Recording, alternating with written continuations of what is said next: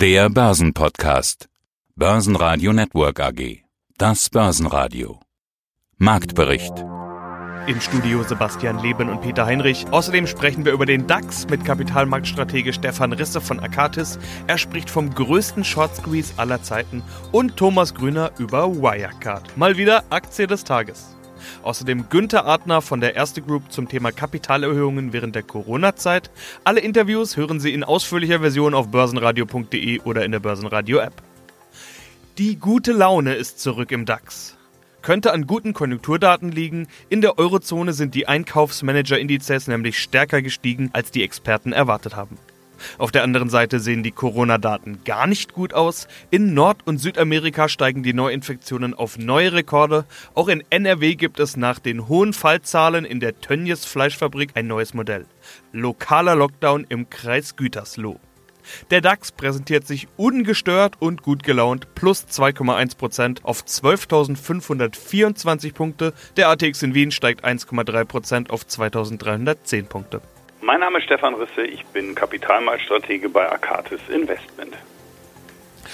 Der DAX, mit dem wollen wir einsteigen, der steigt und steigt, ist schon wieder auf einem ganz guten Niveau. Nicht nur der DAX, auch die anderen Börsen sind ja schon alle einigermaßen gut gestiegen und das, obwohl ja überall die altbekannten Sorgen und Probleme nach wie vor vorhanden sind und auch weiterhin präsent sind, würde ich mal sagen. Jetzt ist die Frage, geht das zu schnell oder ist das ganz gut so? Man hört von vielen Experten ja, dass da mal durchgeatmet werden muss. Auch Sie hatten das im letzten Interview Mitte Mai bei uns mal gesagt. So ein richtiges Durchatmen gab es ja keins. Müssen die Börsen nochmal runter? Ist die ganz große Frage für altgediente Börsianer, zu denen zähle ich mich jetzt auch mal, weil ich ja im Alter von 17 Jahren mit äh, dem Spiel angefangen habe. Und das sind dann ja auch schon jetzt 35 Jahre, die ich Börse mache. Für altgediente Börsianer ist das kein leichtes Umfeld. Wir orientieren uns ja immer an Erfahrungen aus der Vergangenheit. Ähm, natürlich, die Geschichte wiederholt sich nicht. Es gibt immer wieder neue Einflussgrößen. Aber am Ende des Tages, wenn man eben guckt, wie sah es denn aus in Rezessionen, in schweren Wirtschaftseinbrüchen, dann ging die Börse runter. Es gab äh, Erholungsrallyes, aber dann gab es in der Regel nochmal wieder auch den Weg nach unten. Den gibt es diesmal bisher zumindest nicht. Und das ist meiner Ansicht nach auf zwei Phänomene zurückzuführen. Das eine Phänomen ist diese Liquidität, die die Notenbanken in die Märkte pumpen, das ist ja beispiellos im Volumen. Wir kennen zwar das Aufkaufen von Wertpapieren, von Staatsanleihen seit der Finanzkrise durch die Notenbanken, also die Federal Reserve, ähm, aber eben auch die EZB, wie wir wissen, seit 2015 oder eben auch die Bank of Japan, Bank of England. Nur die Größenordnungen, die wir haben, die haben ja alles gesprengt, was wir vorher gesehen haben in den Jahren nach der Finanzkrise. Teilweise hat die Fed direkt in der Krise jetzt so viel Wertpapiere aufgekauft, wie früher die Programme im Monat groß waren, also so 70 Milliarden oder im Volumen von 70 Milliarden am Tag. Und das ist sicherlich ein Grund dafür und das ist auch sehr, sehr schwer abzuschätzen, ob dadurch quasi so ein Generalput, eine Generalput-Option für den Aktienmarkt gilt, weil zu viel Liquidität da ist. Dazu kommt natürlich, dass wir auch in Amerika jetzt im langfristigen Bereich diese extrem tiefen Zinsen haben. Das kennen wir aus Europa, das kennen wir aus Japan. In Amerika haben wir ja immer noch mal wieder auch im 10-Jahres-Bereich Zinsen von über zwei, deutlich über zwei Prozent gesehen. Also da gab es immer noch eine Alternative, da gab es immer noch festverzinsliche Anlagen, die über der Inflationsrate lagen gibt es in den USA jetzt eben auch nicht mehr. Auch das ist bestimmt ein weiterer Treiber dafür, dass die Börsen nach oben gehen. Warum es so extrem jetzt gelaufen ist, das führe ich aber vor allem darauf zurück, ähm, dass ich glaube, wir den größten Short Squeeze aller Zeiten hinter uns haben. Gerade weil die wirtschaftliche Situation so unsicher ist und vor allem auch erstmal so schwach ist, haben sehr viele, das weiß ich auch, auf fallende Kurse gesetzt und gesagt, das muss doch nochmal runtergehen. Wir, wir, kriegen die schwerste Rezession seit dem Zweiten Weltkrieg, die Gewinne der Unternehmen brechen ein, die Dividenden werden gestrichen. Alles richtige Argumente, die eher für fallende Kurse sprachen. Nur, wir wissen eben auch, wenn die Kurse dann nicht fallen, sondern steigen immer weiter, dann hat derjenige, der eben Aktien leer verkauft hat oder auf fallende Kurse gesetzt hat, wie auch immer, irgendwann das Problem, dass diese Engagements teuer werden und große Verluste anhäufen. Und so wie im März die Long-Positionen rausgestoppt, rausgesqueezed wurden, glaube ich, sind jetzt viele Short-Positionen rausgesqueezed worden, im Besonderen jetzt bis zum äh, Verfallstag, jetzt am Freitag. Und nun muss man mal gucken, wie es weitergeht. Die Käufe der FED haben sie jetzt auch mal verlangsamt für Wertpapiere. Ich tendiere dazu, dass es nochmal runtergeht, aber es kann sich auch noch länger hinziehen, weil immer wieder viele versuchen doch auch auf fallende Kurse zu setzen und solange das so ist, werden die wahrscheinlich immer wieder nach oben rausgesqueezed, bis sie es dann irgendwann nicht mehr machen, weil es zu teuer wird und dann wird der Markt anfälliger für Kursverluste. Aktienthema des Tages, selbstverständlich Wirecard. Nach all den Absturztagen gab es hier eine deutliche Gegenbewegung. 18,8% plus, natürlich DAX-Spitze. News des Tages: Ex-CEO Markus Braun wurde verhaftet und im Laufe des Tages gegen Kaution wieder aus der Haft entlassen. Mein Name ist Thomas Grüner, ich bin Gründer und Vice Chairman von Grüner Fischer Investments. Wo beginnt denn das Thema Blue Chip? Das ist ja das, über was wir de facto gerade sprechen. Im DAX alleine zu sein zum Beispiel reicht ja offenbar nicht. Wirecard hatten Sie angesprochen. Da ging es in ein paar Wochen von 140 auf nur noch gestern unter 14 Euro runter. Wirecard ist wohl kein Blue Chip. Nee, ich glaube, das ist grundsätzlich ist, glaube ich, diese ein Eingruppierung in Blue Chips rein über den Börsenwert immer ein bisschen schwierig. Ich meine, das Beispiel Wirecard macht uns jetzt mehr, wir sind zum Glück nicht betroffen, aber das macht uns auch ein bisschen sprachlos. Es muss sich ja immer so als Börsianer ein bisschen die Frage stellen, was man sich alles vorstellen kann. Und mein Partner, der Herr Fischer, sagt immer, oh Thomas, ich kann mir wirklich alles vorstellen, ja. Und man hat einfach nach einer gewissen Zeit schon so viel gesehen. Aber so ein Fall wie Wirecard, das ist wirklich, die Financial Times berichtet da seit Jahren eigentlich über diese Unregelmäßigkeiten.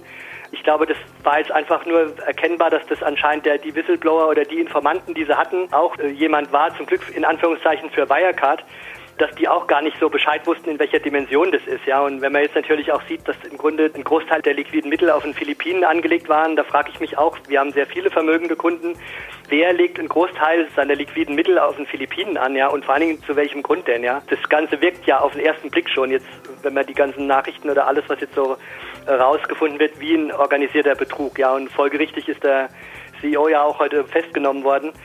Man denkt immer, man hat alles gesehen, aber dass sowas möglich ist, dass man wirklich da mit System von Scheinumsätzen offenbar operiert hat, wo wirklich sehr viele Analysten, Hedgefonds und alle involviert sind, ja, der gesamte Finanzmarkt sich das genau anschaut, auch die deutsche Börse, Wirtschaftsprüfer und dass man sowas nicht erkennen kann, ja, also wenn ich jetzt einfach gesprochen, wenn jetzt ein Kunde mir seine Bilanz von seinem Unternehmen vorlegt und ich sehe da, dass ein Großteil seiner Gelder auf den Philippinen gepackt ist, ja, dann macht mich das mehr als stutzig und ich würde da nachfragen.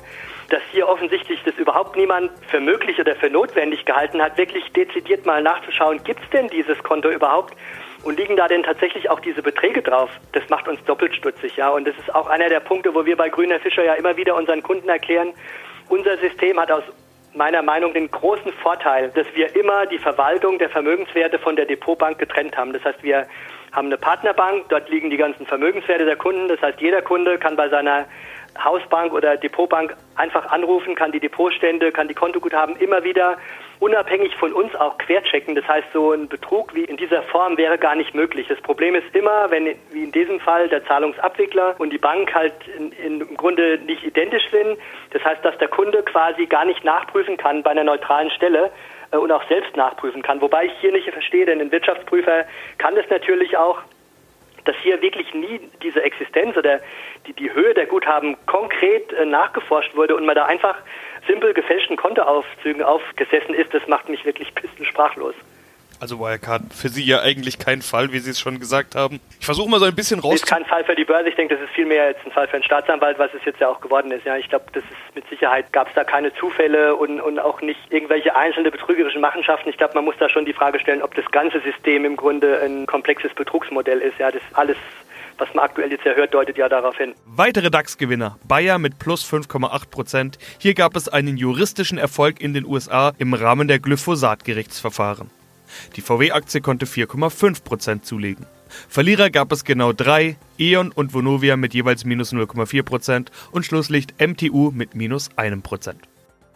Mein Name ist Günther Adner, ich bin verantwortlich für das Equity und das Corporate Capital Markets in der Erste Group, also für alle Kapitalmarkttransaktionen von Unternehmen, die sie über die Börse durchführen. Hat Corona bedingt der Markt für Kapitalerhöhungen zugenommen, aber der Bedarf an Börsengängen momentan abgenommen? Ja, definitiv. Also definitiv. Die Unternehmen, die schon an der Börse sind, da wird der, der Eigenkapitalbedarf steigen. Also man Man hatte zuletzt auch in Wien nicht allzu viele Kapitalerhöhungen gesehen. Im letzten Jahr gab es zwar drei IPOs, aber keinerlei Kapitalerhöhungen. Das wird sich ändern. Also heuer wird definitiv, es hat ja schon eine Kapitalerhöhung von der SIMO Anfang des Jahres gegeben. Die AMS notiert in der Schweiz, aber auch die hat eine Kapitalerhöhung durchgeführt. Also heuer werden definitiv in der Statistik Kapitalerhöhungen im Vergleich zu IPOs dominieren. Also die, die Prognose ist sehr sicher. Ich weiß, auch wenn ich die Frage stellen würde, würde ich jetzt keine Antwort bekommen. Sind denn Börsengänge, Sie brauchen keine Namen nennen, ja denn abzusehen jetzt schon 2020? Also wie gesagt, ich glaube, die, die Investoren präferieren im Moment sicher noch Unternehmen, die sie seit langen Jahren kennen äh, und die jetzt noch immer zum Teil zu deutlichen Preisabschlägen zu haben sind. Also das ist einfach was, was die, was die Investoren äh, derzeit lieber machen. Sprich, deswegen sind Kapitalerhöhungen leichter. Das Problem mit neuen Firmen ist, man muss immer einen sogenannten IPO-Abschlag anbieten. Und jetzt, und der IPO-Abschlag bezieht sich auf die Bewertung von den bereits notierten Firmen. Das heißt, ich muss jetzt auf den reduzierten Preis quasi einen Abschlag anbieten, was, was die Transaktion natürlich für Verkäufer nicht sehr attraktiv macht. Wie gesagt, da, da gibt es Ausnahmen, die habe ich vorher genannt, diese Hightech-Branchen oder die Healthcare-Branchen. Das sind, wenn es da ein, ein interessantes Geschäftsmodell gibt, zum Beispiel ein neues Videoconferencing-Konzept, dann wird es sicher zu einer attraktiven Bewertung für beide Seiten an den Markt kommen können. Aber bei klassischen Branchen würde ich sagen, derzeit würde ich mir ehrlich gesagt heuer kaum mehr einen IPO erwarten. Börsenradio Network AG Marktbericht